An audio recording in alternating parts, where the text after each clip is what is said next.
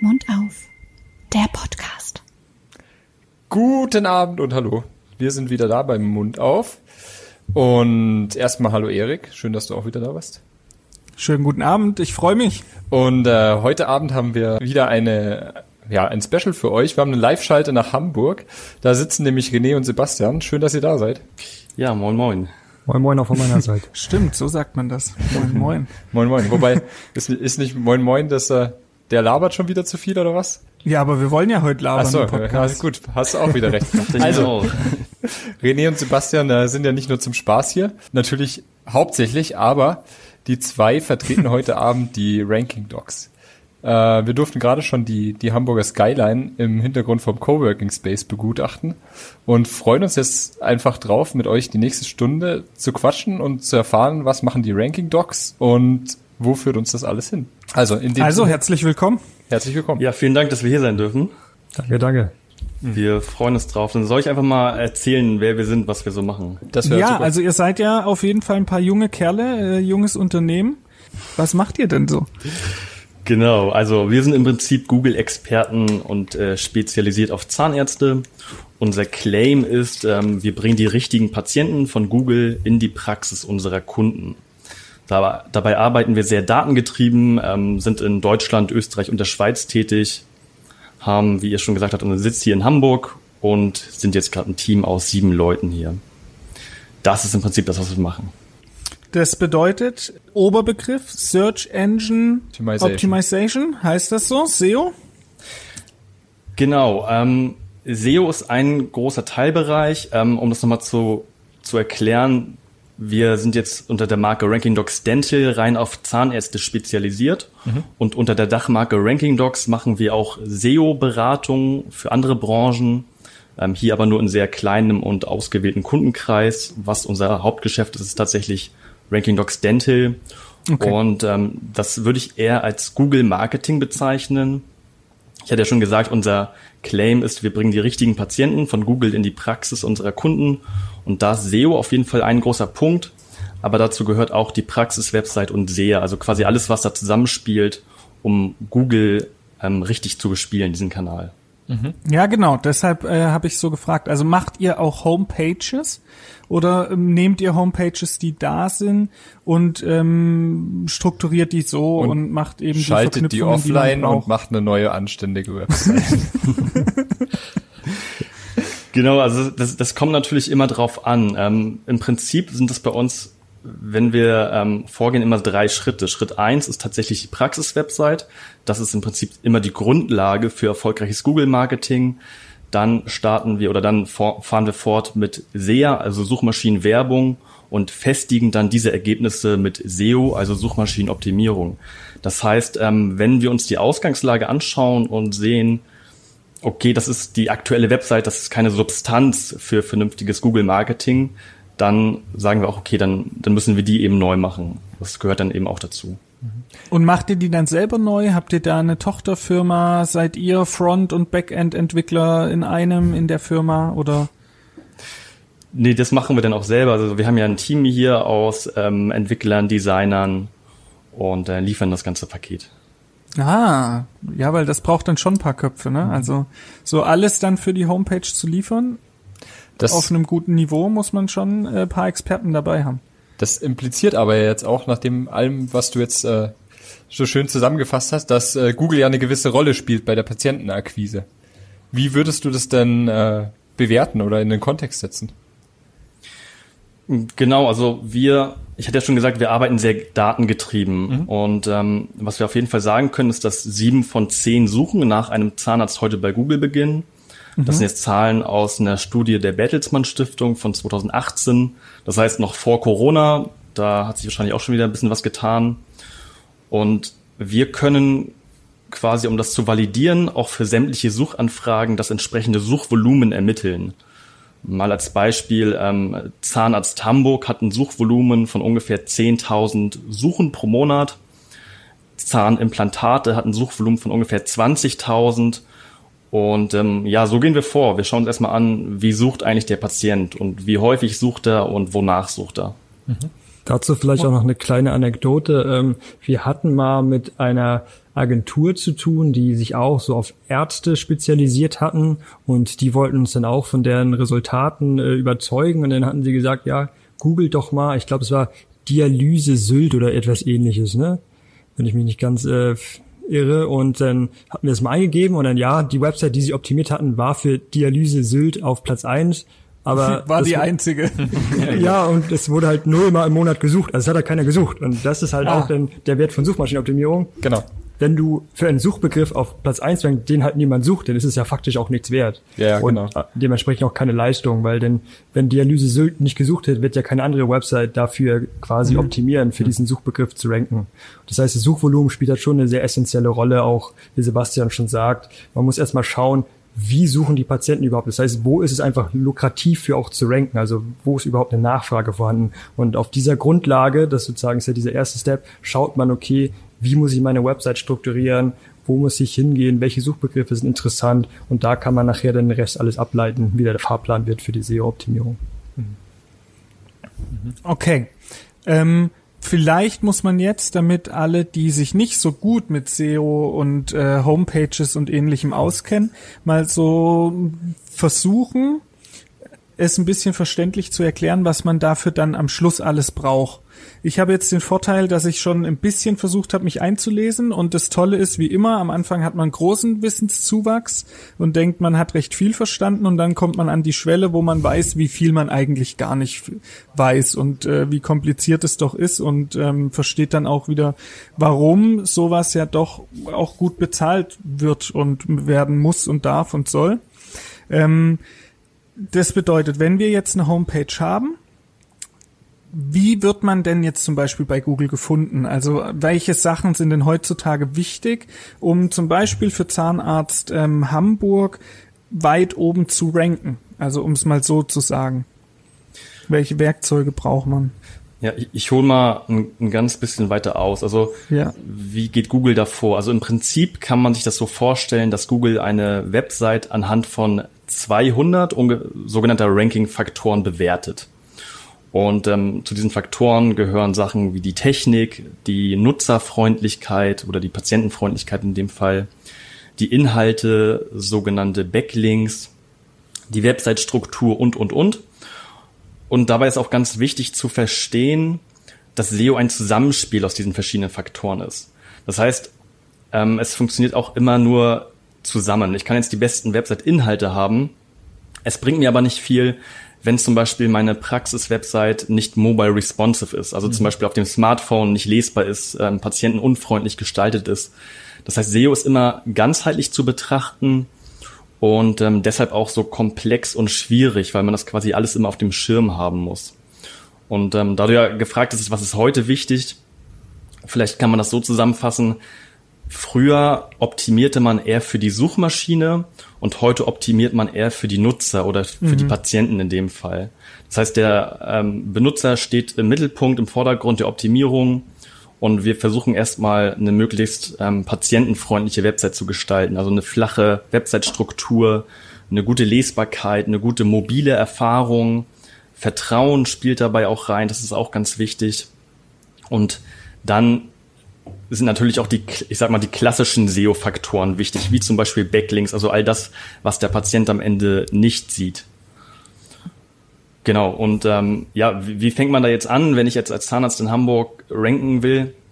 Also erstmal ist eben, wie, wie ich auch schon sagte, eine professionelle Website die wichtigste SEO-Grundlage. So, was ich dann machen kann, ähm, ich kann erstmal meine Website mit den gängigen Google-Tools verknüpfen, also zum Beispiel Google Analytics vor allem aber auch die Google Search Console zur Ergebnismessung. Mhm. Das heißt, in der Google Search Console, da sehen wir Daten dazu, wie uns Patienten eigentlich finden bei Google, über mhm. welche Suchanfragen. Ja, und dann stellen eben viele fest, ach, Moment mal, ich werde ja gar nicht für Zahnarzt oder für Zahnimplantate oder so gefunden, sondern nur von Patienten, die nach meinem Namen googeln. Und das ist ja nachher nicht das Ziel. Ja. So, und dann kommen wir in der Regel zum Einsatz, ähm, entwickeln eine SEO-Strategie und dann beginnt man einfach die Seite fortlaufend zu optimieren, Inhalte strategisch zu implementieren, Backlinks aufzubauen, all das, was eben dazu gehört. Ja, also ich würde vielleicht, bevor wir äh, da jetzt im Detail nochmal drauf eingehen, ähm, nochmal kurz so ein paar Punkte aufzählen wollen, die wirklich an der Homepage auch wichtig sind, damit es dann bei Google äh, gut gerankt wird, weil ich habe da jetzt mich ein bisschen versucht einzulesen. Ich habe auch von euch, und das werden wir mit Sicherheit auch in der Beschreibung mal verlinken, den ein oder anderen Artikel in der ZM, äh, ZMK, ZWP gefunden, die ja schon super viel Inhalt liefern. Also das äh, hat mir schon sehr geholfen bei jetzt für den Podcast, wo es ja nicht äh, businessmäßig ist. Ne? Also das ist für uns ja alles äh, eher Geldausgabe, als dass ich was reinholen kann. Das heißt, ich muss versuchen, es ein bisschen selber zu machen. Äh, macht auch Spaß. Ich will es ja mal ausprobieren. Aber da habe ich mir ein bisschen Wissen schon angeeignet. Das heißt, ähm, Sachen, die wichtig sind, sind vor allem, dass man für alles, wo man gefunden werden will, eigene Landingpages hat. Also dass quasi im Link selber, der oben in der Leiste drinne steht, äh, schon die Suchbegriffe und Schlagworte drin sind, dass die Suchbegriffe und Schlagworte in Elementen wie Überschriften vorkommen. Dann gibt's ja unterschiedliche kategorisierte Überschriften, eins, zwei, dann der Text. Also dass wirklich diese Worte mehrfach darin vorkommen. Nennt man das dann diese Metadaten schon oder? Ist das noch ein anderer Begriff? Ja, also ähm, die Metadaten sind äh, die Daten, die man quasi nicht sieht, beziehungsweise die Metadaten sind zum Beispiel der Meta-Title und die Meta-Description. Und mit diesen Daten kann ich das sogenannte Snippet in den SERPs bilden. Jetzt übersetzt. Mhm. Die SERPs sind die Suchergebnisseiten. Das heißt, wenn ich Google aufrufe und einen Suchbegriff eingebe, kriege ich irgendwie so zehn organische Ergebnisse per Google-Anzeigen. Das ist die sogenannte Suchergebnisseite. Und dort sieht man die verschiedenen Einträge.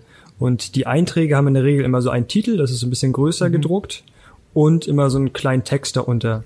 Und mhm. dieser Meta-Titel, wenn man da kein hinterlegt auf der Website, dann zieht sich Google einfach irgendein. Das heißt, das kann man steuern, indem man den Metatitel explizit hinschreibt.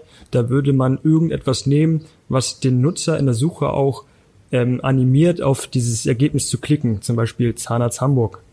Das mhm. heißt, wenn ich nach Zahnarzt Hamburg suche und ich als Metateil Zahnarzt Hamburg nutze, würde ich ja schon intuitiv als Nutzer darauf klicken, weil das bestätigt ja meine Suchintention. Mhm. Mhm. Und in der Meta-Beschreibung habe ich noch mal ein paar Zeichen ähm, Platz, noch ein bisschen zu beschreiben, warum sollte man das auf das Ergebnis klicken. Zum Beispiel Zahnarzt Hamburg, ähm, lange Öffnungszeiten, kurze Wartezeiten, ähm, zertifizierter Implantologe, was auch, was auch immer. Das heißt, dort kann ich noch mal ein paar Gründe oder Vorteile anführen, warum ich jetzt die Website besuchen sollte, warum ich auch vielleicht ein sehr guter Zahnarzt bin, für, bei denen es sich lohnt, einfach mal vorbeizuschauen. Das zum Thema Metadaten. Ja, Genau, ja, genau, so habe ich das auch verstanden. Suchergebnissen, ja. Ähm, Genau, dann ist es wichtig, diese Backlinks und Verlinkungen zu haben. Das ist ja letztendlich, dass quasi andere Portale, die auch von Google gefunden werden, irgendwo deine Homepage auch zum Beispiel verlinken. Das wäre jetzt bei uns, wenn ich es richtig verstanden habe, wichtig, dass man halt auf den ganzen Branchenportalen, Yameda, Doc, äh, Doclib, ähm, gelbe Seiten, Telefonbuch, weiß ich nicht, am besten auf relevanten Portalen, klar aber dass man da so ein bisschen auch auf anderen Seiten präsent ist und dadurch Google quasi merkt, okay, andere schicken da auch hin. Wird da auch der Traffic noch gemessen? Kann das Google noch schauen, ob das wirklich stattfindet? Oder ist es allein schon wichtig, dass du quasi in, im Google-System an sich schon irgendwo auf anderen Seiten vorkommst, deine Homepage? Genau, also Verlinkungen spielen natürlich eine wichtige Rolle. Und so die Verlinkung in diesen gängigen Verzeichnissen wie Yameda und so, das ist so, ähm, ja, was wir so nennen, so das Basic Link Building. Also da sollte man auf jeden Fall irgendwie vertreten sein, um Google schon mal Signale zu geben, hey, äh, mich gibt es wirklich, ähm, ich bin seriös, man kann mir vertrauen und so weiter. Mhm. So, ähm, aber einen riesigen Wettbewerbsvorteil damit zu erschaffen, wird natürlich schon ein bisschen schwieriger, weil das haben natürlich mhm. auch die meisten. Das heißt, wenn ich jetzt auch gerade in einem kompetitiven Umfeld bin, also wenn wir jetzt mal beim Beispiel Hamburg bleiben, da ist es natürlich auch nicht so leicht für Zahnarzt, Implantologe und so weiter ganz oben zu stehen, weil das wollen natürlich viele. Das heißt, ich muss mich auch ein bisschen von der Masse absetzen. Das heißt, gehen wir mal davon aus, wir haben jetzt die Ideal-Website, die Inhalte stimmen und so weiter und es hängt jetzt nur an diesen Backlinks. Dann muss ich natürlich auch versuchen, mit anderen Strategien an gute Backlinks zu kommen. Was sich hier auch gerade so im Dentalbereich anbietet, sind zum Beispiel Gastartikel. Also ich habe zum Beispiel jetzt ähm, einen bestimmten Behandlungsschwerpunkt und ähm, habe da ganz viel Erfahrung gesammelt und kann jetzt zum Magazin gehen und sagen, hey, kann ich nicht mal bei euch einen Artikel schreiben über das und das Thema? Das wird meist auch sehr gerne angenommen. Also viele Magazine, Blogs freuen sich, wenn Experte anfragt und sagt, kann ich bitte mal einen Gastartikel schreiben? Und hier hat man dann wieder die, die Möglichkeit, einen, einen Link zu seiner Website zu platzieren, beispielsweise in einer Autorenbox. Das ist dann so zum Beispiel eine Möglichkeit, um nochmal Backlinks aufzubauen und neben dem Backlink bekommt man natürlich auch ganz viel Vertrauen ähm, und ähm, das ist eine, so eine Strategie, die sich auf jeden Fall auszahlt. Ja, also da würden wir unseren Blog äh, bereitstellen, falls Zahnärzte da irgendwo Gastartikel bei uns veröffentlichen wollen. Genau, da würden wir natürlich äh, zur Seite springen und das äh, in unserem Blog veröffentlichen, gar kein Thema. ähm, dann ist es ja auch wichtig, das äh, habe ich jetzt erst vor kurzem gemerkt, ähm, und ich glaube, das, das wollte ich auch so ein bisschen damit dann äh, mal thematisieren. Ladegeschwindigkeiten, ähm, wie schnell antwortet der Server, wie hat man die Bilder eingebunden, wie schnell werden die geladen, wie schnell öffnet sich die Seite. Damit kriegt man ja auch ein gewisses Ranking bei Google. Kann man ja ähm, abrufen. Ich weiß die Seite gerade nicht, äh, wo, wo man das eingeben kann. Aber ich hatte mal unsere Homepage dort eingegeben und ich hatte mir schon Mühe gegeben. Und damit wollte ich mal auf so ein Thema kommen. Was ist mit äh, selbstgemachten Homepages, sei es im Baukastensystem von äh, großen Anbietern, die jetzt ähm, einige meiner Kumpels, die halt kleinere Praxen jetzt erst aufgemacht haben und sagen, eine reine Landingpage, das ist dann auch nicht Hamburger Umfeld und auch nicht die Größe von Riesenpraxen, das ist schon klar. Ähm, aber die da einfach mit dem Baukasten quasi selber mal eine Homepage bauen, eigentlich ja von, von den großen Anbietern sind es ja strukturell oder infrastrukturell gute Server. Eigentlich sollten ja auch die Skripte nicht schlecht sein. Wie ist da so eure Erfahrung? Also sind das am Schluss erstmal Homepages, wenn die dann auch mit Liebe und Inhalt gefüllt sind, die funktionieren können? Ja, also wie du schon sagst, in so einem Umfeld, das jetzt nicht vergleichbar ist mit einer Großstadt wie Hamburg oder München, Berlin, ähm, sondern eher auf dem ländlichen Raum, da kann das funktionieren. Ähm, man muss dazu wissen, wenn man solche Baukastensysteme beispielsweise nutzt, die haben eben so einen Drag-and-Drop Editor. Das heißt, ne, ich kann da welche Elemente reinziehen, das ist alles schon vorgefertigt und ich kann dann durch ein paar Klicks da schnell eine Seite auf, äh, auf die Beine stellen. Der Nachteil ist jedoch, dass dadurch das Theme, also das sozusagen dieses technische mhm. Grundgerüst sehr dick wird und mhm. ähm, nicht mehr sehr schlank ist. Und das ähm, wirkt sich sehr negativ auf die Ladezeiten auf, weil Google sozusagen länger braucht, um diese ganze, ähm, das ganze System zu, zu laden, also den ganzen Code. Und ähm, es wird auch schwieriger, das vernünftig zu crawlen. Also Google muss ja eine Website crawlen, nennt man das. Also ähm, abtasten quasi. Genau, abtasten, um genau, um zu verstehen, okay, was ist es für eine Website? Weil Google sieht ja nicht dieses, diese UI, die wir sehen, also die Bilder und wie das alles sehr schön designt ist, sondern Google sieht ja nur den harten Code und die Dateien hinterlegt sind. Und da muss Google ja daraus verstehen, okay, was ist das für eine Website, was sind da für Inhalte und wie relevant sind die Inhalte und das wird durch so ein Baukastensystem auch ein bisschen erschwert, weil die Informationen nicht so frei zugänglich sind, als wenn man ein ganz leichtes Framework hat, wo man dann mit HTML und CSS äh, sich eine schöne Website zusammencodet, die dann sehr, sehr schlank ist. Das ja, das, also das ist auch meine Erfahrung. Ich habe jetzt unsere Podcast-Homepage mit WordPress gemacht habe natürlich alles nur kostenlos äh, zusammengebaut. Das heißt, ähm, ein schnelles Theme. Ich habe mir Generate Press geholt. Das ist so eins der schnellstladenden Themes.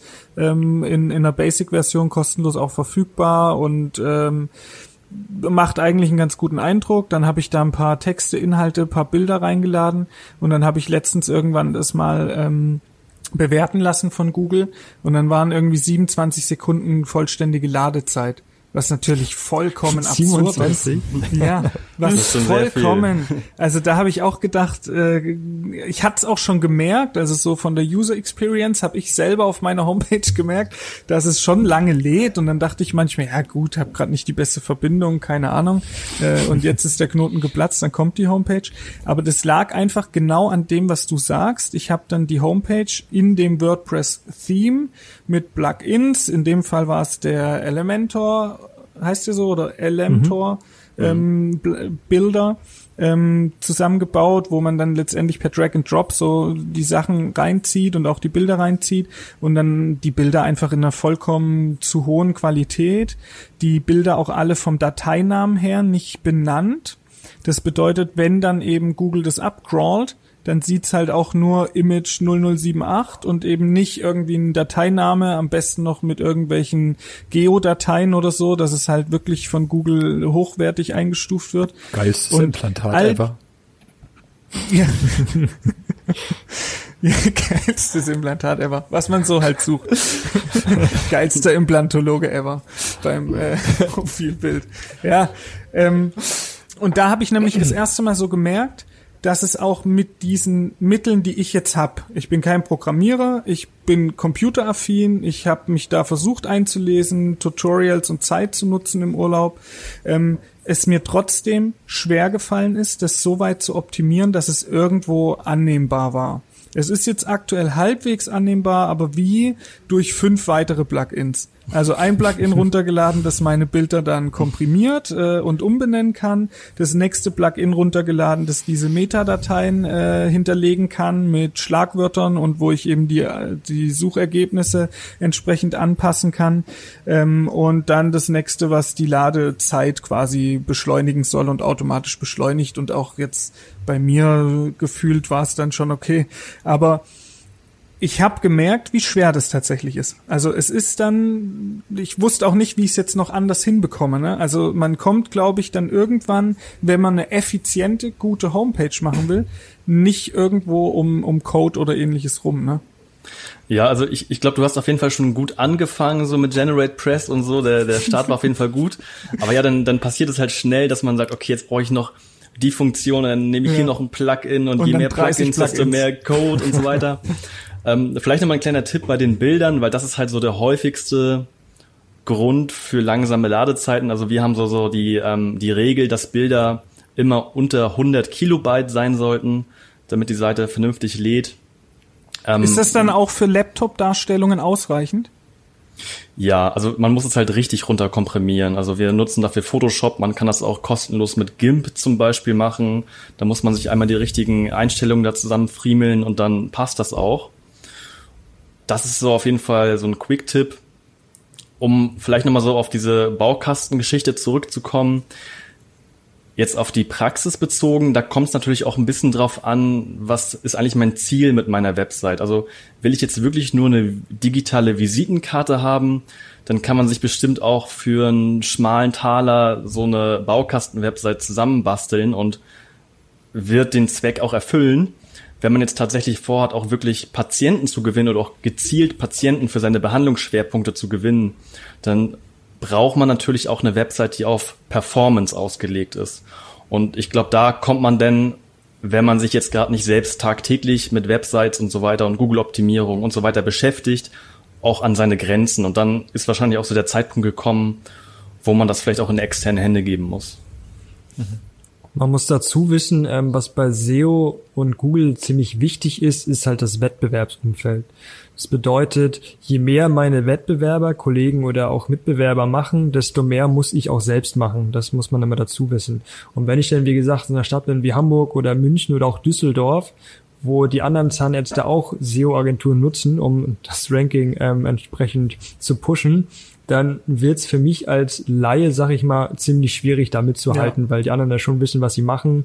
Ähm, das ist zum Beispiel wir als SEO-Agentur, wenn wir für das Keyword SEO-Agentur ranken, müssen wir natürlich auch viel mehr Maßnahmen ergreifen, weil die anderen SEO-Agenturen ja auch wissen, was sie machen und uns entsprechend Mhm. Das natürlich ist dann auch die Königsklasse. Ganz genau. Und das ist dann, wie gesagt, wenn ich Zahnarzt auf dem Land bin mit relativ wenig Mitbewerbern, dann ist die Wahrscheinlichkeit, dass die Mitbewerber in SEO investieren, geringer. Und die werden vermutlich nicht so viel machen. Deswegen kann ich da mit kleinen Hebeln schon große Ergebnisse erzielen. Aber in so einem mittelgroßen und Großstädten, da werden ziemlich viele Kollegen auf jeden Fall eine SEO-Agentur nutzen. Und da wird es ja wirklich schwierig, mit eigenem Wissen nebenbei hobbymäßig mal äh, die, die Rankings zu erzielen, die man gerne Total. hätte. Also das kann ich voll verstehen. Und da schließt äh, jetzt auch so eine Frage von mir an, wenn man jetzt mal nicht gleich Hamburg, München oder Berlin nimmt, aber nehmen wir mal eine Stadt mit halt 120, 30.000 Einwohnern. Ähm, wie ist eure Erfahrung von der Quote her, wenn man jetzt für diese beliebten Sachen wie Implantate oder Zahnreinigung, was oder vielleicht das vorweg, was sind denn so die häufigst gesuchten ähm, Begriffe von Patienten? So die Top 3? Modellgussprothese? Also das das nicht. Wackel, wackelnde Zähne an einem Tag. Also der, der generische Zahnarzt plus Stadt ist natürlich so der, der ja, wichtigste Suchbegriff. Mhm. Also jetzt Zahnarzt München, Zahnarzt Hamburg und so weiter. Ist jetzt aber für viele Zahnärzte jetzt auch nicht so spannend, weil ja auch Patienten, die über diesen Suchbegriff auf die Website kommen, ich sag mal nicht vorqualifiziert werden. Also man weiß ja noch nicht, was dahinter mhm. steckt, was für eine Anfrage dahinter steckt ja, deshalb sind tatsächlich so Anfragen rund um Implantologie ähm, tatsächlich am interessantesten, denke ich. Auch häufig gesucht. Und dann gibt's natürlich noch Suchanfragen wie Prophylaxe, ähm, also Zahnreinigung wird dann eher gesucht, mhm. ähm, Wurzelbehandlung, solche Geschichten. Genau, also um darauf zurückzukommen, ich denke mal, Top 3 wäre so Zahnarzt plus Stadt ist meistens das Keyword, was am meisten gesucht wird. Platz 2 ist in so die Richtung Zahnreinigung und Prophylaxe und danach kommt in, in der Regel sowas wie Wurzelbehandlung oder ich glaube sowas wie Niers, Bleaching. Das mhm. sind dann so die mhm. nächstgrößeren ähm, Begriffe. Und das geringste Suchvolumen hat sowas wie Zahnimplantate, Implantologie. Aber die, die das suchen, die sind natürlich auch sehr, sehr interessant. Weil wie mhm. Sebastian mhm. eben schon sagte, wenn jemand Zahnarzt Hamburg sucht, weiß man noch nicht, okay, was ist jetzt eigentlich das Problem, was er mit dem Zahnarzt lösen möchte. Mhm. Möchte einfach nur einen neuen Zahnarzt haben, möchte eine Prophylaxe, möchte Implantat, kann man daraus noch nicht ra äh, rauslesen.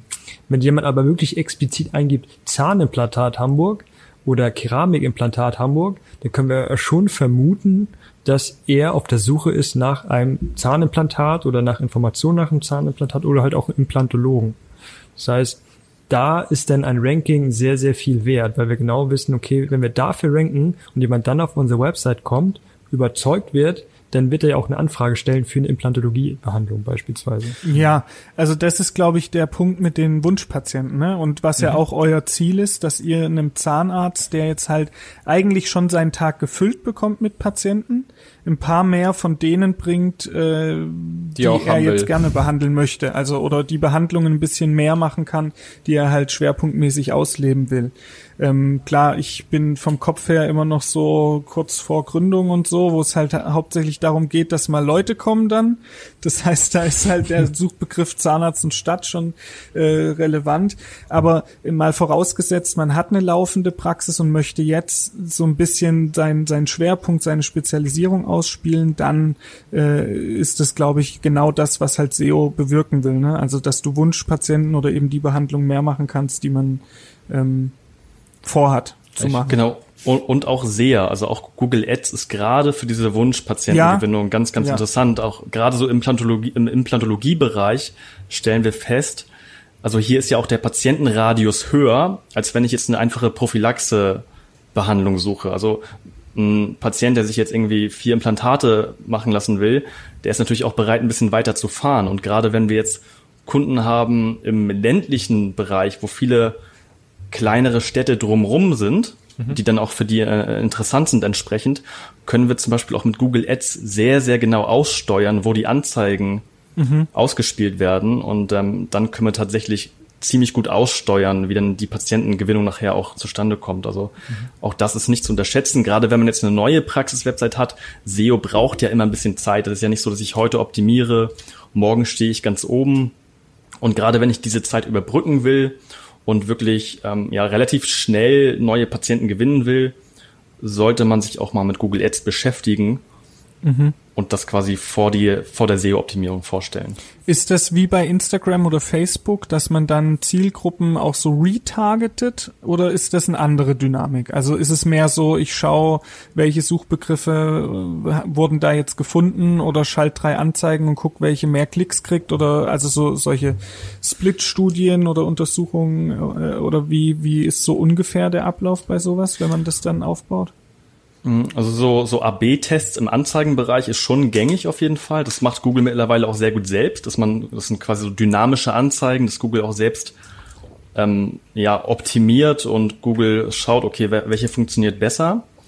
Das Retargeting ist jetzt tatsächlich nicht so spannend, einfach aus dem Grund, weil Social Media, also Facebook, Instagram, eher als Push-Kanal zu bezeichnen ist, während Google eher der Pull-Kanal ist.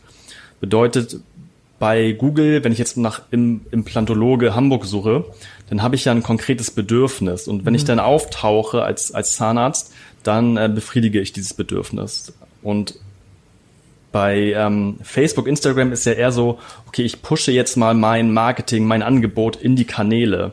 Und hier macht es natürlich dann auch Sinn, mit Retargeting zu arbeiten. Allerdings unserer Meinung nach nicht so sehr im Bereich Patientengewinnung, eher vielleicht mhm. im Bereich Mitarbeitergewinnung. Aber im Bereich Patientengewinnung ist Google eben als Pull-Kanal ja. doch relevanter. Mhm. Vielleicht da noch eine kleine Ergänzung. Ähm, wir empfehlen bei Google Ads auch immer rein auf die Search-Kampagnen zu gehen, also wirklich diese Suchanzeigen in der Google-Suche. Man kann natürlich über Display-Ads nachher ein Retargeting machen. Das bedeutet, wenn jemand nach Implantologie Hamburg googelt, kommt auf deine Homepage und dann geht er irgend, also macht keine Conversion, also macht keine Website-Anfrage, geht dann auf irgendeinen Online-Shop oder ähnliche anderen Sachen und kriegt dann Display-Werbung ausgespielt, könnte man jetzt nochmal retargeten mit meiner Praxis. Mhm. Aber da sagen wir, das ist so ein bisschen mit Kanonen auf Spatzen schießen. Mhm ist jetzt der Mehrwert nicht so groß, da würde ich mir das Geld sparen und würde mich einfach ja. rein auf diese Search Ads konzentrieren. Ist wahrscheinlich für die Zahnarztpraxis auch nicht so das, was man dann möchte. Ne? Also wenn man als Patient dann auf irgendeiner anderen Seite ist, wo rechts Werbung eingeblendet wird und dann dein Zahnarzt angezeigt ist, ist ja heutzutage, also würde ich als Patient wahrscheinlich auch denken, okay, der hat es vielleicht doch irgendwie nötig, genau. äh, sehr offensiv Werbung zu machen, statt das eher so ein bisschen subtil ähm, zu gestalten, denke ich, also in der Medizinbranche. Ja, auf, auf jeden Fall. Wir, wir haben tatsächlich auch schon, auch schon erlebt, dass ähm, Kunden zu uns kommen, die dann vorher an, andere Angebote erhalten haben, die selbst in einer 50.000 Einwohnerstadt praktizieren und dann Angebote vorgelegt bekommen haben mit YouTube-Werbung und hier und da, also das volle Programm, was dann eigentlich total unnötig wäre. Also ähm, lieber auf wenige gute Kanäle fokussieren und die dafür gut bespielen, anstatt alle ein bisschen zu bespielen. Das ist mhm. so ein bisschen der Weg, okay. glaube ich, auch zum Erfolg. Kann man sich ähm, zu mehreren Schwerpunkten dann positionieren in Google? Also wenn man mehrere Landingpages äh, generiert und dazu jeweils ähm, Anzeigen schaltet, funktioniert das? Oder sagt Google dann, okay, der ist zu wenig spezialisiert, will irgendwie drei Sachen machen und zeigt eher jemand, also sollte man sich konzentrieren dann auf einen Behandlungspunkt bei dieser Werbung? Sollte man das abwechselnd nacheinander machen oder kann man auch parallel Prophylaxe, Implantate und Endo ähm, suchen lassen. Ne, das ist definitiv möglich. Also vielleicht nochmal kurz auf den SEO-Aspekt. Ähm, man sollte immer einen Schwerpunkt, wie du schon sagtest, auf einer Landingpage haben. Das ist dem Fakt geschuldet, wenn man beispielsweise in der Google-Suche schaut, bei den Suchergebnissen sieht man ja immer, dass da immer eine URL steht, also ein Link zu der Such, ähm, zu dem Suchergebnis. Und das bedeutet, dass Google die einzelnen URLs, also die einzelnen Seiten indexiert.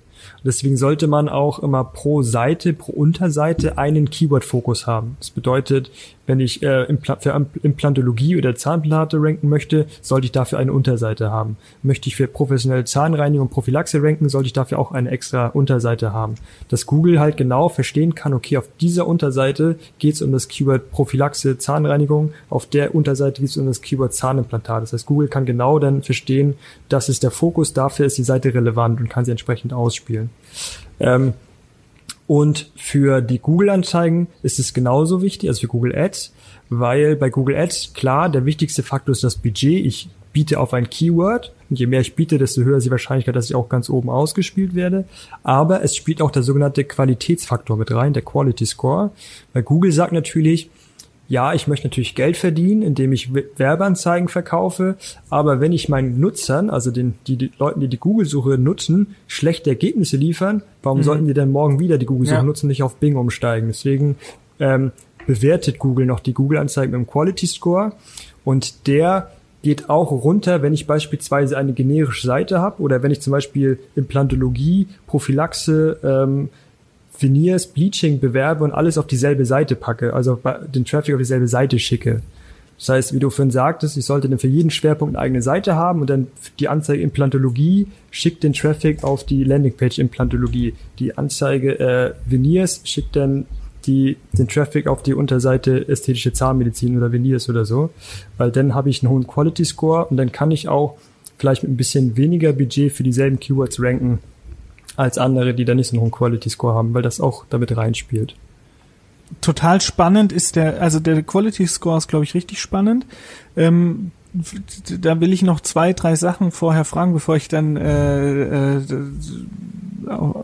noch was im Kopf habe.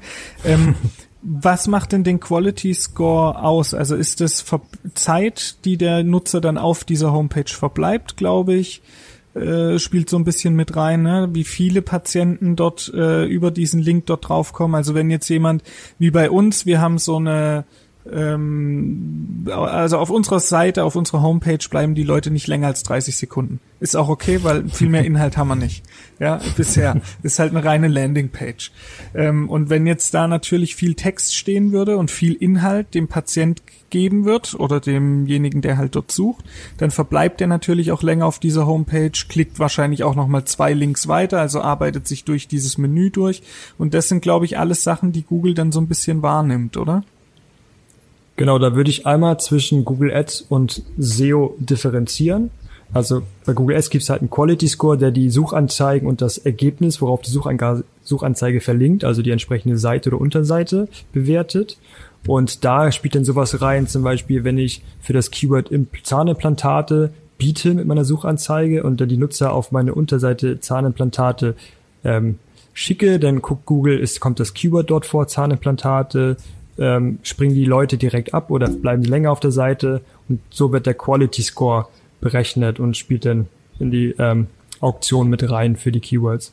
Dann, was du eben ansprachest, ist denn die Nutzersignale auf deiner Website, die dann eher so im Bereich SEO gehen. Das bedeutet, Google schaut natürlich, okay, wenn ich einen Nutzer von der Google-Suche auf eine Website, also ein Suchergebnis schicke, wie interagiert der Nutzer? Also ist er zufrieden?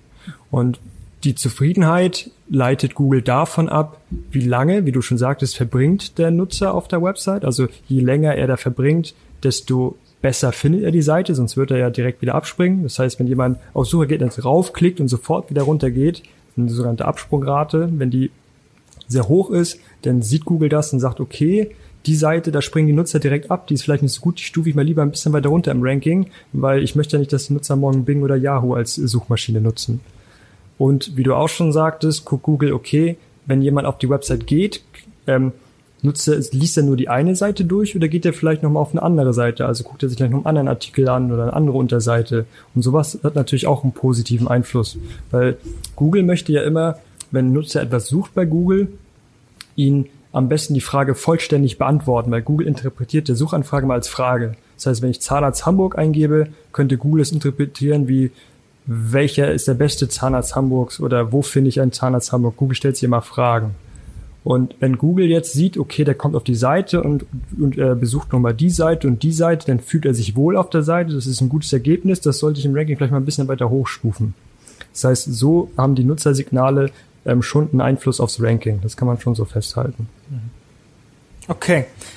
Und da ist jetzt eine Frage, die ich mir schon länger gestellt habe. Es gibt ja mittlerweile viele solche größeren Plattformen, ähm, um zum Beispiel Implantologen zu suchen oder ähnliches diese Plattformen haben ja jetzt den großen Vorteil, dass die einen großen Traffic haben, viel Inhalte generieren können, dass die mit gewissen Verfahren arbeiten, wie zum Beispiel ein Implantatkostenrechner, wo man dann fünf Sachen schon eintippen muss, äh, dann seine E-Mail eingibt und dann kriegt man erst was geschickt und muss das bestätigen und hat schon so viel investiert, dass man das halt auch noch macht als Patient. Also relativ ähm, gut sage ich mal, den Patienten auf der Homepage halten. Damit haben die einen großen Traffic, große Quality Score. Damit ist deren Google Ads Kosten, wenn ich es richtig verstanden habe, auch niedriger, als wenn jetzt ein einzelner Zahnarzt, sage ich mal, versucht, da zu konkurrieren, oder? Weil die Frage, die dahinter steckt für mich ist, können Zahnärzte zukünftig jetzt in solchen kompetitiven Umfelden wie München, Hamburg oder ähnlichem Werbung schalten zu solchen Schlagworten wie Implantate, Veneers oder ähnliches, ohne dass sie eben sich teuer auf solchen Plattform-Websites eingekauft haben, die ja, sage ich mal, es leichter haben, dort weit oben zu stehen, oder? Ja, also wir sind auf jeden Fall eher so Team eigene Website. Also gerade wenn ich jetzt eine, ich sag mal, für den Patienten eine teure Behandlung habe, wie zum Beispiel Implantate, die man jetzt auch nicht alle zwei Wochen macht, sondern die man vielleicht ja ein, zwei Mal in seinem Leben macht, ist, glaube ich, auch ähm, für den Zahnarzt wichtig, aus der Vergleichbarkeit rauszukommen. Das heißt, auf so einem Portal hast ja sämtliche Implantologen gelistet, aber hast jetzt auch nicht wirklich die Vergleichbarkeit. Als Patient möchte ich natürlich auch schauen, okay, es ist eine, eine moderne Praxis. Ähm, wie ist die Einrichtung? Was sind da vielleicht auch für Zertifikate? Meinetwegen schaue ich mir auch mal den, den Lebenslauf des Implantologen an, hat er Erfahrung und so weiter. Ähm, kann man bis zum gewissen Grad bestimmt auch so einem Portal darstellen. Aber ich glaube auch, ähm, dass Patienten auch hier das Bedürfnis haben, sich auf den Websites umzuschauen. Das zeigt ja auch das Suchvolumen der entsprechenden Begriffe und auch sozusagen die, die Klickrate, die wir bei unseren Kunden sehen. Das heißt, die Patienten schauen sich schon auf den Websites um. Und ich glaube, das werden diese Portale auch nicht gänzlich ablösen. Vielleicht ergänzen, aber ähm, mehr denke ich auch nicht erstmal. Und okay. als, als Zusatz, ähm, wenn ich zum Beispiel etwas eingebe wie Zahnimplantate Hamburg, ist das schon eine sehr, sehr lokale Suchanfrage. Das heißt, ich gebe ja einen Ort mit ein oder eine Region und das signalisiert ja Google, okay, der möchte sich informieren darüber, aber in Hamburg.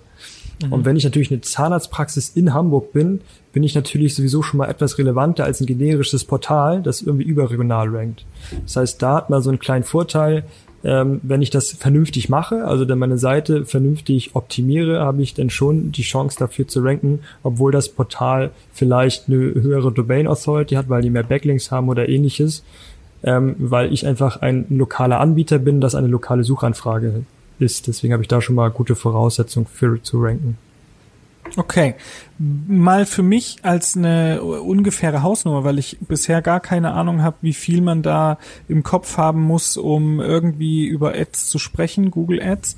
Wenn man jetzt eine, eine Stadt sagt, 100, 200.000 Einwohner, ähm, die normal mit ähm, Konkurrenz, sage ich mal, besät ist. Also keine Ahnung, vier, fünf aktive Praxen, die da wirklich viel machen und die anderen machen es auf einem normalen Niveau.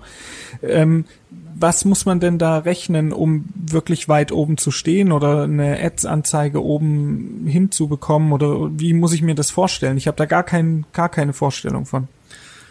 Genau, also wenn wir jetzt mal nur über das Media-Budget reden, also das, was wir an Google Ads, also an Google zahlen, ja ähm, bei Städten so bis 200.000 Einwohner fahren wir mit einem reinen Media-Budget von um die 300 Euro in der Regel ganz gut. Monatlich? Erzielen monatlich, erzielen mhm. damit gute Ergebnisse. Wenn wir jetzt in einer kompetitiven Stadt sind, sind wir in Düsseldorf, Hamburg, München, dann kann es auch gut und gerne mal das Doppelte sein. Vorausgesetzt, die Ads sind wirklich gut gemacht, das heißt, ne, wenn die, wenn die Ads schlecht geschaltet werden, zahle ich entsprechend auch viel mehr, dann kann es auch viel teurer werden.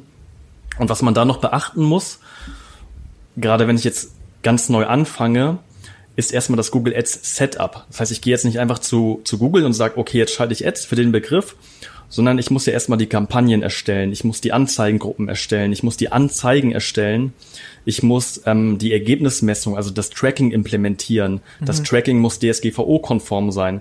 Also das, der große, große Part bei einer wirklich erfolgreichen Google Ads-Kampagne ist tatsächlich das Setup, was voransteht. Wenn das aber erstmal steht, dann, ähm, ja, dann läuft das erstmal ganz gut. Dann muss man gar nicht mehr so viel machen. Dann muss man natürlich noch ein bisschen nachoptimieren. Ähm, aber das ist jetzt ungefähr so die Hausnummer, mit der du dann rechnen kannst in der Stadt bis 200.000 Einwohner. Okay, und das ist quasi das Budget, was man nur jetzt Google zahlen würde, äh, genau. ohne die Agentur.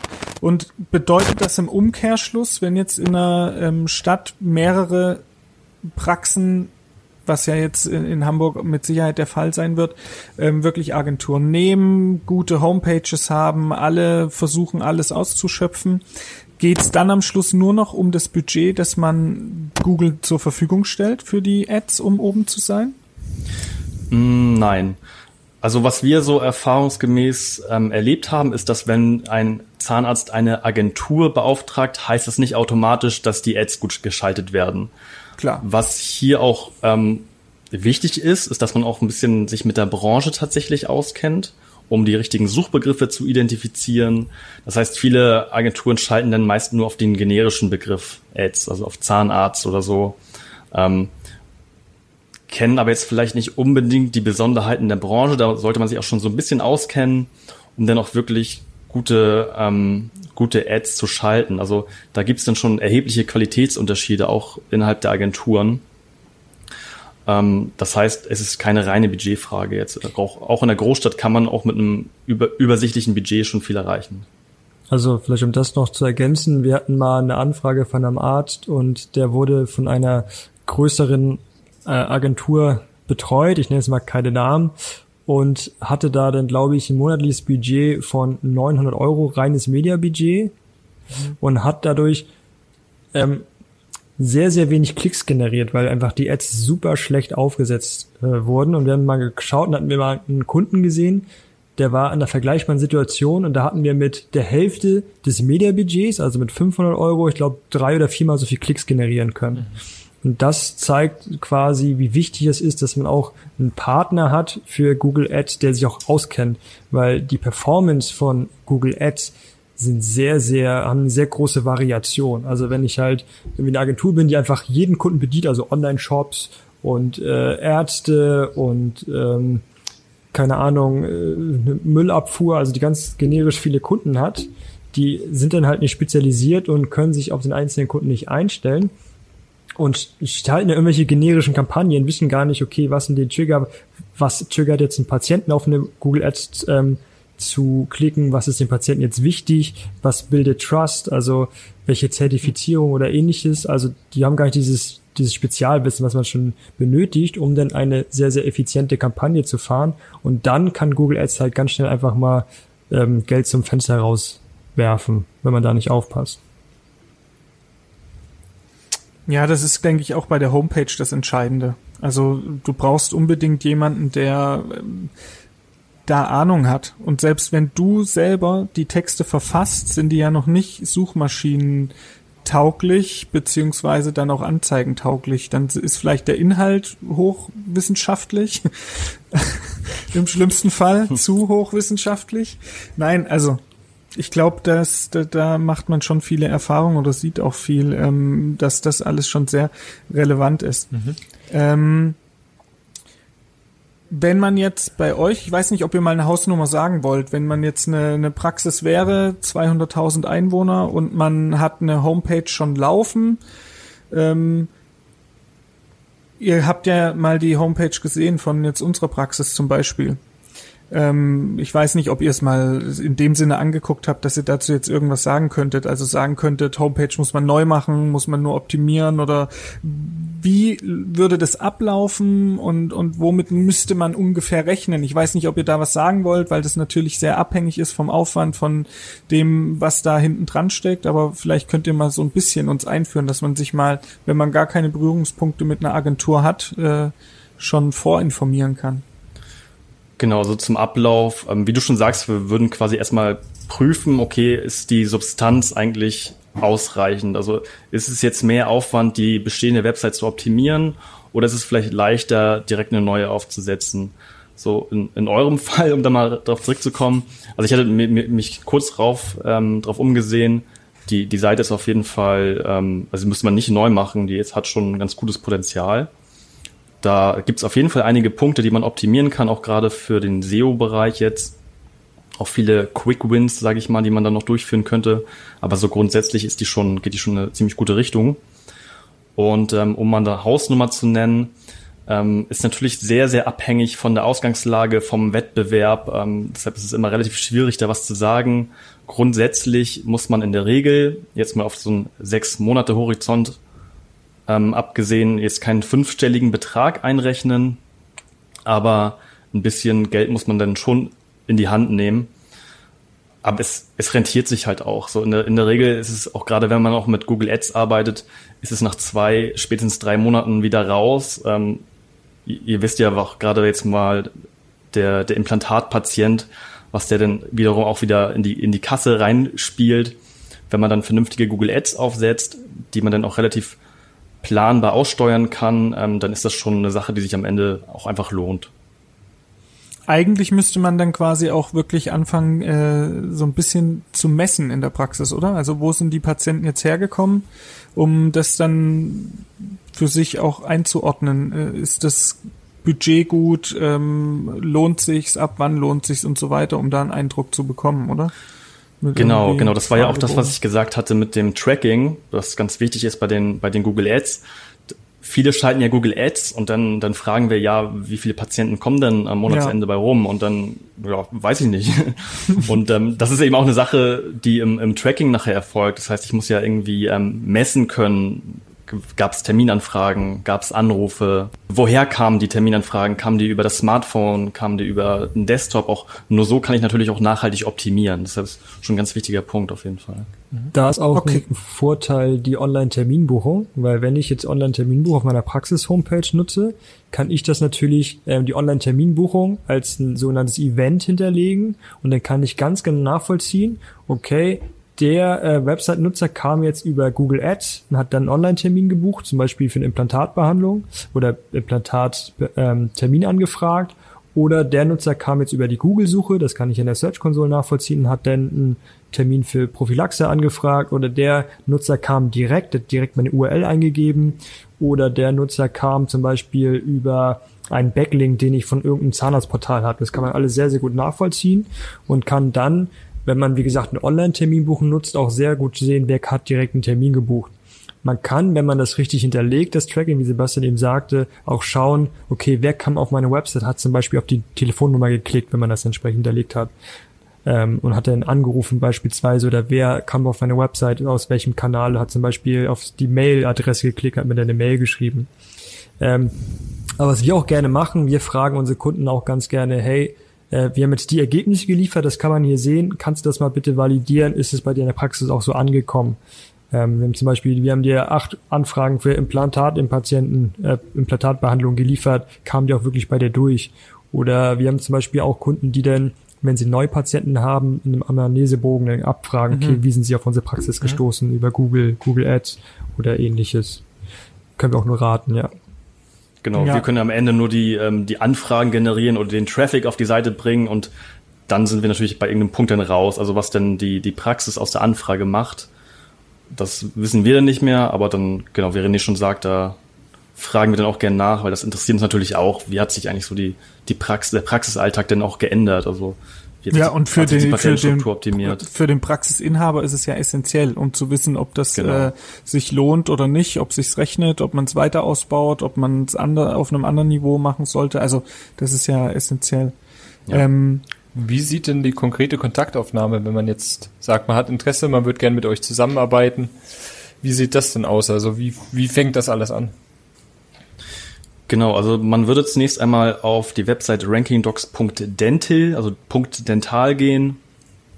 Ich glaube, da gibt's schon mal jede Menge Infos zur Zusammenarbeit, ähm, gibt's ein FAQ, da werden schon mal alle möglichen Fragen beantwortet. Dann kann man schon mal sehr gut feststellen, okay, ist es jetzt eigentlich was für mich? Und wenn man feststellt, ähm, ja, das klingt ganz interessant, dann kann man uns da eine Anfrage über das Kontaktformular senden. Dann rufen wir mal kurz durch, stellen ein paar Fragen und stellen fest oder validieren, okay, ist das eine gute Sache für dich? Und dann geht's auch direkt los. Mhm. Dann schauen wir, wo ist der, wie ist der Status quo, wo stehen wir gerade, wo wollen wir hin? Und entwickeln dann so einen Fahrplan quasi. Genau. Wie wie sind denn so eure Erfahrungen oder wie vorhersagbar ist denn eine Steigerung? In welchem Umfang findet sowas statt, wenn jetzt jemand eine, ich sag mal, eine moderne Homepage hatte, die schon irgendwo da auf der ersten Seite auch immer bei den Schlagworten zu finden war, aber jetzt noch nicht optimiert war und auch vielleicht noch keine Google Ads geschaltet hat. Wenn ihr dann ähm, das optimiert, wie ist so euer Eindruck? Also wie arg steigen die Klickzahlen jetzt gerade bei Ads und speziellen Wunschpatienten, die man sich sucht und Schlagworten? Habt ihr da Zahlen so von irgendeiner Größe? 200.000 Mann Stadt, Praxis, vier Behandler? Ja, auch, auch hier natürlich wieder super, super ähm, abhängig von Faktoren wie Wettbewerb, ähm, Größe der Stadt und so weiter. Um mal ein Beispiel zu nennen, ähm, ein Kunde aus einer Stadt, jetzt muss ich die Einwohnerzahl, muss ich mir mal so zusammenreimen, vielleicht so 60 bis 80.000 die Ecke. Ich glaube, ähm, du meinst, der hat glaube ich 130.000 sogar. Okay, dann 130. Ähm, hatte, glaube ich, wenn wir jetzt, da haben wir jetzt vor allem SEO ähm, ne Quatsch, wir haben SEO und SEA gemacht, also Suchmaschinenoptimierung, Suchmaschinenwerbung, wurde jetzt vorher von, ich glaube, knapp 60, 70 Patienten in einem drei Monats Horizont gefunden. Das konnten wir dann so auf 4 bis 500 steigern, also schon relativ signifikant. Ähm, Google Ads hat der innerhalb von den drei Monaten, wo wir zusammengearbeitet haben, ich glaube so 900 Klicks ungefähr bekommen zu einem ähm, Preis von, ich glaube, knapp unter einem Euro insgesamt. Ja, also viel genauer habe ich die Zahlen jetzt nicht im Kopf, aber mhm. Haben wir auch schon die Rückmeldung bekommen, okay, das, das kam schon in der Praxis an. Also das hat das schon deutlich gespürt, ähm, dass es auch wirklich was gebracht hat und entsprechend auch die Zusammenarbeit verlängert. Das wollte ich jetzt gerade fragen, weil du gesagt hast, im äh, Drei-Monats-Horizont. Ähm, es macht ja eigentlich keinen Sinn, sowas anzufangen und dann nicht kontinuierlich, sage ich mal, zu optimieren, immer wieder zu schauen. Auch der Algorithmus von Google will ja immer mal wieder ein bisschen was anderes oder es gibt andere Kriterien, die wichtig sind, so dass man das ja immer wieder ein bisschen anpassen muss. Es, also ist ja eher was Langfristiges oder gibt's da ein Konzept, dass man sagt, man kann in einem halben Jahr eine Basis schaffen und dann läuft es auch erstmal danach ein Jahr so weiter und dann guckt man in gewissen Abständen oder wie kann man sich das vorstellen? Genau, also wir, wir wählen ähm, recht bewusst kurze Zeiträume, auch aus dem Grund, weil ja viele, weil viele Praxen eben auch schon schlechte Erfahrungen haben mit Agenturen. Das bekommen wir immer wieder zu hören, ähm, dass dann einfach keine Ergebnisse bei rumkamen und dass man sich einfach nicht so an lange Verträge binden möchte, was ich auch total verstehen kann. Deshalb gehen wir oftmals rein und sagen, okay, starte doch erstmal mit drei oder mit sechs Monaten mit uns. Ähm, wir zeigen dir am Ende die Ergebnisse. In der Regel sind die Ergebnisse dann halt doch überzeugend und dann verlängert man entsprechend. Aber mhm. es gibt auf jeden Fall auch ähm, ein Umfeld von, von Praxis, wo man sagt, okay, da, da reichen auch wirklich die drei oder die sechs Monate, weil auch wirklich die, die Konkurrenz einfach nicht so stark ist ne? und die Optimierungen auch sehr langfristig sind, sehr nachhaltig und man dann einfach in einem halben oder in einem Jahr nochmal schauen kann, okay, wie, wie ist denn die Situation jetzt? Genau, also wie ich vorhin auch schon mal sagte, SEO ist auch sehr wettbewerbsgetrieben. Das bedeutet, wenn ich jetzt einmal wirklich das Thema SEO vernünftig angehe, jetzt mal ein bisschen investiere, mich meine Website wirklich sehr, sehr gut optimiere, meine Mitbewerber das Thema SEO nicht auf dem Schirm haben, dann kann ich damit schon sehr guten Vorsprung mir erarbeiten, den die Mitbewerber erstmal aufholen müssen. Das bedeutet, wenn ich jetzt in so einer etwas kleineren Stadt bin oder vielleicht auch in so einem etwas größeren Dorf sozusagen und da jetzt mal das Thema SEO angehe und meine Mitbewerber das jetzt nicht so auf dem Schirm haben, wenn ich das jetzt ein halbes Jahr mal durchziehe, da habe ich da wirklich einen, einen Vorsprung, den müssen die erstmal aufholen und da werden die echt dran zu knabbern haben. Wenn ich natürlich ein in einer größeren Stadt bin, wo viele Zahnärzte sind und auch viele das Thema SEO denn auf der Agenda haben und auch immer kontinuierlich optimieren, muss ich natürlich auch dann immer, ich sag mal, ein bisschen nachoptimieren, um entsprechend mich wieder vor den anderen zu positionieren. Das ist wie so ein kleiner Wettlauf, sag ich mal. Ähm, da kann man natürlich durch eine grundlegende gute SEO-Optimierung schon mal eine sehr gute Grundlage schaffen, aber da muss man dann auch kontinuierlich immer wieder, wie du schon sagtest, dadurch, dass der Algorithmus sich dann verändert, immer wieder, ich sag mal, nachbessern oder nachoptimieren, um weiter vorne zu bleiben. Ihr hattet mir ja schon mal gesagt, dass ihr jetzt bei uns in der Gegend zum Beispiel noch keine Praxis betreut. Das heißt, dass das funktionieren würde. Das bedeutet aber auch, dass, und das macht ja in gewisser Weise auch Sinn, dass ihr jetzt sagt, dass in einem gewissen Umkreis ihr auch nur eine gewisse Anzahl oder nur einen Klient betreut oder wie, wie muss ich mir das vorstellen? Weil es macht natürlich nicht Sinn, wenn ihr am Schluss 100 Praxen in Hamburg äh, gegeneinander. Ja, der René äh, gegen den Sebastian und dann wird nach Feierabend immer ja. ausgewertet, wer, wer jetzt mehr optimiert hat. das wäre schön, ja. Genau, das, das, das würde auf jeden Fall keinen Sinn machen. Deshalb haben wir da schon so, ein, so eine Art Konkurrenzausschluss drin. Das heißt, ähm, dass wenn wir eine Praxis betreuen, dass wir keine Praxis in der Regel im Umkreis von 20 Kilometern betreuen. Mhm, okay. Weil das dann in aller Regel auch so der Radius ist, wo wir die Ads schalten. Wenn wir eine Praxis haben, wo wir die Ads in einem größeren Radius schalten, ist auch der Konkurrenzausschluss entsprechend in einem größeren Radius. Das heißt, da kommen wir uns nicht in die Quere. Okay, und das heißt aber auch, man muss äh, natürlich hoffen, dass bei euch noch ein, ein Slot frei ist, ne? Ja, das stimmt, ganz genau. Okay. Aber deshalb sind wir auch in der gesamten Dachregion unterwegs, weil wenn wir uns jetzt nur auf eine Stadt ja. stürzen würden, das wäre schwierig. Wäre schnell. Dann wäre es wie mit den Windrädern bei uns in Bayern. Schnell vorbei. Ganz genau. Nee, also das ist auf jeden Fall, ähm, wenn man jetzt mehrere Kunden in derselben Stadt oder auch in dem Stadtgebiet betreut, das ist natürlich unseriös, weil wie du schon sagst, ähm, das wäre ja so nach dem Motto, als würde ich jetzt optimieren, Sebastian optimiert einen anderen Kunden und dann schauen wir, wer ist besser. Äh, das geht natürlich nicht. Ähm, das vielleicht auch so, wenn man mal eine Agentur sucht, ähm, ist das definitiv eine Frage, die ich auch stellen würde. Betreut ihr auch andere Praxen in derselben Stadt? Weil wenn da die Antwort nicht Nein lautet, ähm, dann würde ich da Abstand von nehmen, weil das einfach nicht seriös sein kann, wenn jemand sagt, ja, ich optimiere äh, die Website für einen Zahnarzt in Eppendorf, aber auch in Eimsbüttel oder in Winterhude, weil, wie Sebastian auch schon sagt, gerade bei bestimmten Behandlungen der Radius schon ein bisschen größer ist. Mhm. Ähm, und deswegen würde man da schon einen Interessenkonflikt haben. Ja, genau, das dachte ich mir schon. Ähm, wenn man jetzt einfach, dass unsere Zuhörer vielleicht einmal so ein bisschen ähm, motiviert mit dem ganzen Wissen, was sie jetzt gekriegt haben, auch äh, vielleicht was umsetzen können. Das erste, was man machen sollte, wäre ja sich selber mal zu googeln oder nach den Schlagworten. Wie kann ich denn überhaupt googeln? Also vielleicht könnt ihr mir da einen Tipp geben, weil ich mich das wirklich frage, ohne dass mein Suchverlauf, meine Historie, mein Google-Benutzer äh, da Einfluss drauf hat. Also dass ich quasi mal so tue, als ob ich jetzt jemand Neues in der Stadt bin äh, und der das dann googelt. Wie, wie kann man da vorgehen? Du nimmst das Handy von deiner Mutter. Entweder das oder ähm, du kannst natürlich auch ganz normal die Google-Suche betätigen, öffnest dann ein, also ein Inkognito-Fenster oder ein privates Fenster um dann sozusagen die realen Ergebnisse zu haben. Das reicht das schon. Eine, so einfach ist das. So einfach ist es. Du kannst natürlich auch, ähm, also wir nutzen halt, das ist so der Best Case Tools, das sind halt in der Regel kostenpflichtige Tools, sogenannte Ranking Tracker, wo wir überwachen, wo unsere Kunden gerade stehen. Du kannst auch mal in die Google-Suche sowas eingeben wie Google Ranking Check. Dann findest du auch kostenlose Möglichkeiten, um so einzelne Keywords einfach mal zu überprüfen. Kannst du sagen, kannst du deine Website eingeben und den Suchbegriff, zum Beispiel Zahnarzt hier und da, und dann spuckt dir das Tool eben auch sozusagen anonym aus, wo du gerade stehst. Okay. Das ja. habe ich mir irgendwie schwieriger vorgestellt. Genau, das Problem ist ja, dass äh, Google die Suchergebnisse personalisiert.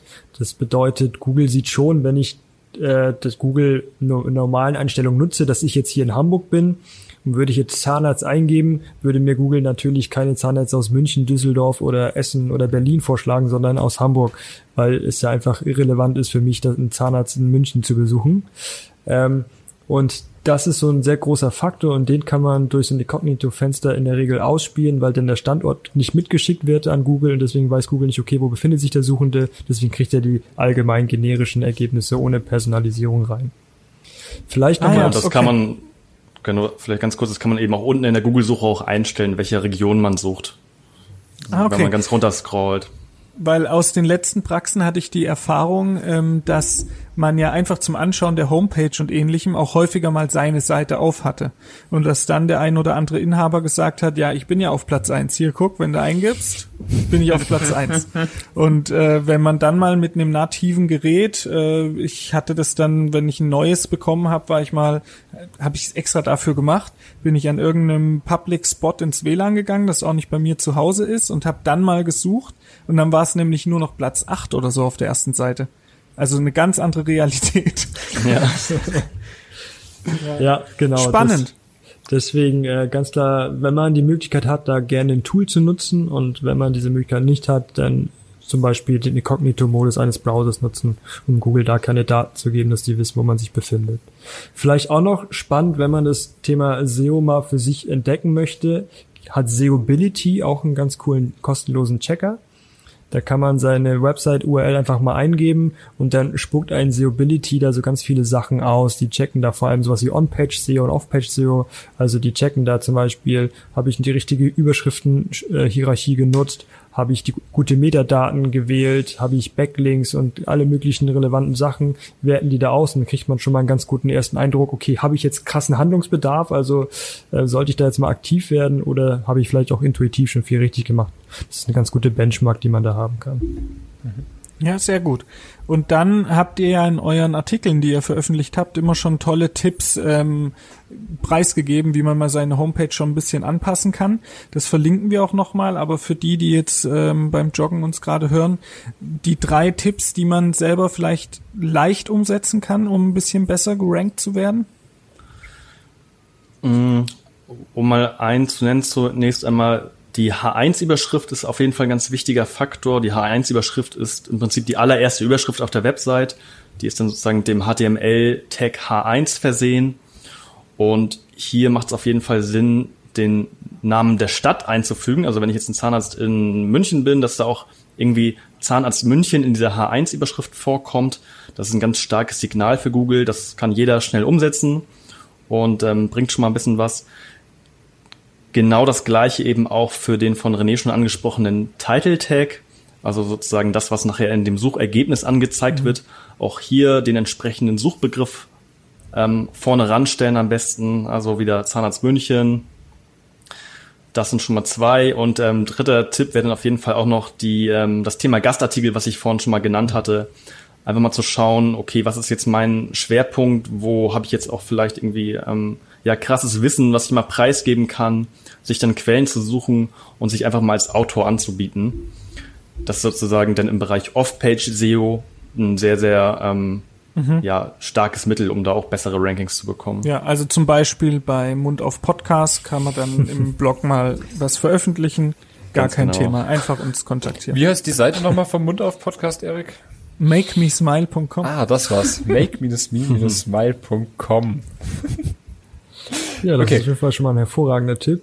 Sonst als Tipp, äh, die Apothekenumschau ähm, veröffentlicht auch ganz oft Themen, die mit gesundheitlichen äh, Aspekten zu tun haben. Und die ähm, fragen da auch gerne mal Experten zu bestimmten Themen an, die sie dann da irgendwie interviewen können. Das bedeutet, ähm, entweder wenn man sich schon sichtbar ist, dann kann man Glück haben, dass man von entsprechenden Portalen mal angefragt wird, hey, wir wollen zu dem bestimmten Thema mal was schreiben, wollen Sie uns da nicht mal Ihre Expertenmeinung zu leihen?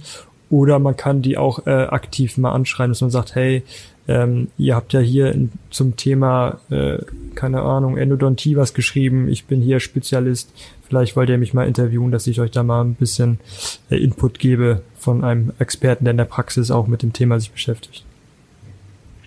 Sehr cool. Super cool. Also danke für die Tipps. Ich denke, da sind alle Hörer von uns äh, dankbar.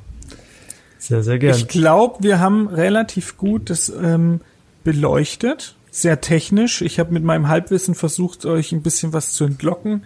Ähm, ich hoffe, es hat jetzt keiner abgeschaltet, aber es ist halt auch ein Thema, wo man erst, wenn man ein bisschen drüber redet, versteht, warum es so komplex ist und so schwierig ist. Und ich hatte es auch unterschätzt also ich habe gedacht, ja gut, da hier, ich hole mir so ein Plugin und schreibe da meine Sachen rein und dann wird das alles laufen. So leicht ist es leider nicht, ne?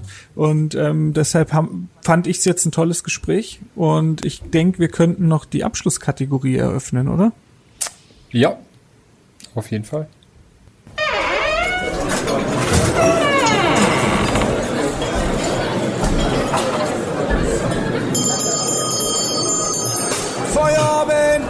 Runde.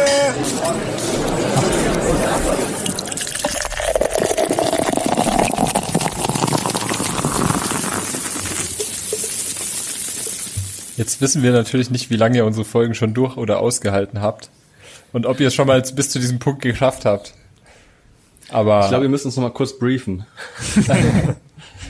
Ähm, in der letzten Kategorie geht es bei uns immer drum, dass wir so ein bisschen wegkommen vom, äh, vom Tagesbusiness und mal so ein bisschen wegkommen für uns natürlich vom Behandlungsstuhl ähm, und uns, ähm, keine Ahnung, über andere Sachen austauschen, Serientipps oder auch mal, ähm, und das haben wir bis jetzt immer ganz gerne gemacht mit unseren Gästen, ähm, Guilty Pleasures teilen. Das war eigentlich immer ganz witzig dass man sagt, okay, was, was hat man denn so für, für Guilty Pleasures, die einen vielleicht auch mal nach einem harten Tag wieder runterbringen? Oder was, was, was man vielleicht, vielleicht auch nicht jede Woche mal gönnt, ja, sondern wenn man wirklich down ist, was einen wieder, wieder auf die Spur bringt. Also, ähm, ja, und Guilty sagt's schon, wo man eigentlich weiß, es ist vielleicht nicht nur gut. Also Fitnessstudio ist, äh, wäre lame. und äh, da ist jetzt natürlich die Frage an euch zwei. Jetzt haben wir uns äh, haben wir uns ja schon, jetzt haben wir schon eine Stunde zehn miteinander verbracht. Also da gibt's ja eh keine Geheimnisse mehr. Von dem her, seid ihr bereit oder wollt ihr eure Guilty Pleasures mit uns teilen? Sehr gerne. Los geht's. Also, also bei mir ist es wahrscheinlich irgendwie so, so Trash-TV, mal irgendwie abends zum Runterkommen auf YouTube irgendeine, ähm, ja, fühle ich mich auf jeden Fall auch schuldig für, aber hilft manchmal irgendwie, um abzuschalten. Das wäre so meine Guilty Pleasure. Geil. Ich hoffe, das hört jetzt niemand. Doch, weil genau das habe ich jetzt schon in fünf Folgen quasi offenbart. Ich find's gut, dass noch jemand das jetzt gesagt hat. Äh, mega. Ja, cool. Ja. ja, ist bei mir ähnlich, weil wir ja auch äh, sehr mit äh, sehr, ich sag mal, sehr theoretisch arbeiten ganz oft und auch viel im Laptop äh, uns da quasi unterwegs sind, ist es für mich auch immer ganz cool, nach Feierabend vielleicht nochmal eine, eine, Post, äh, eine Folge Family Guy oder Stromberg oder ähnlichen sinnlosen Humor sich dem mal zu geben, wo man dann das Gehirn auch mal ausschalten kann und sich einfach nur berieseln lässt. Ähm, das kann ich auf jeden Fall auch sehr empfehlen. Aber Stromberg ist doch kein Trash-TV. nee, das sind schon, das so, hat mehrere Ebenen Qualität. auf jeden Fall. Definitiv. Ja, ja, da können wir doch den äh, aktuellen Tipp auch, ähm, ich glaube, wir hatten schon mal empfohlen, ich weiß nicht genau. Es gibt die neue Staffel von Bully präsentiert, äh, Last One Laughing Last One bei Laughing, Amazon ja. Prime. Ja. Ähm, sind zwar erst zwei Folgen jetzt da. Äh, Konzept ist viele hochkarätige ähm, Comedians. Comedians. die in einem Raum eingeschlossen sind und wer lacht, verliert quasi.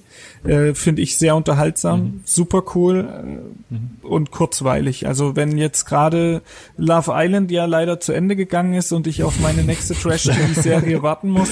Äh, okay, so weit bin ich noch nicht mit dem Trash-TV, ehrlich gesagt. Hast du gestern äh, gestern geschaut, Erik? Last One Laughing? Ja. ja, hast du noch gemacht? Sehr nice. Ja, super, aber halt schade, dass es erst zwei Folgen gibt. Ja, also das, das kann ich empfehlen. Aber Bas Bastian Pastewka ist dabei. Ich weiß nicht, wie wie ihr zu dem steht. Ich hau mich jedes Mal weg. Das ist eine ähm, Koryphäe auf jeden Fall. Ja. Super geil. Ich, ich, bin, ich bin auf jeden Fall großer Jerks-Fan auch. Seid ihr, mhm. seid ihr da drin? Nee, gar nicht. Also ich habe selber noch nicht geguckt, ich habe nur Ausschnitte gesehen und also ähm, muss es unbedingt mal anschauen, weil das tatsächlich voll meinen Humor trifft, ja. Jerks. Das ist unfassbar witzig. Sehr geil. Sehr gut. Sehr gut. Also dann danke für das Gespräch. Wir verlinken alles in der Beschreibung. Von euch mal einen Link, die Artikel auch, die wirklich super lesenswert sind mhm. und schon viele Tipps drinne haben, ähm, wo es dann auch nicht ganz so ähm, mit Fachbegriffen wie heute äh, einhergeht. Da kann man viel mitnehmen. Und ähm, vielleicht finden wir irgendwann noch mal ein Thema, wo wir zusammen eine Folge machen können. Mich hat's sehr gefreut. Danke für eure Zeit. Sehr cool, sehr spannend. Danke euch. Ja, ja super gerne. War cool mit Und euch. Ich hoffe, Danke. Wir sehen uns bald wieder. Jo, macht's gut. Ciao. Ciao, ciao.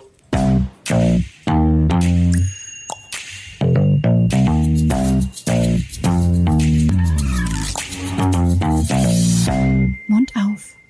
Der Podcast.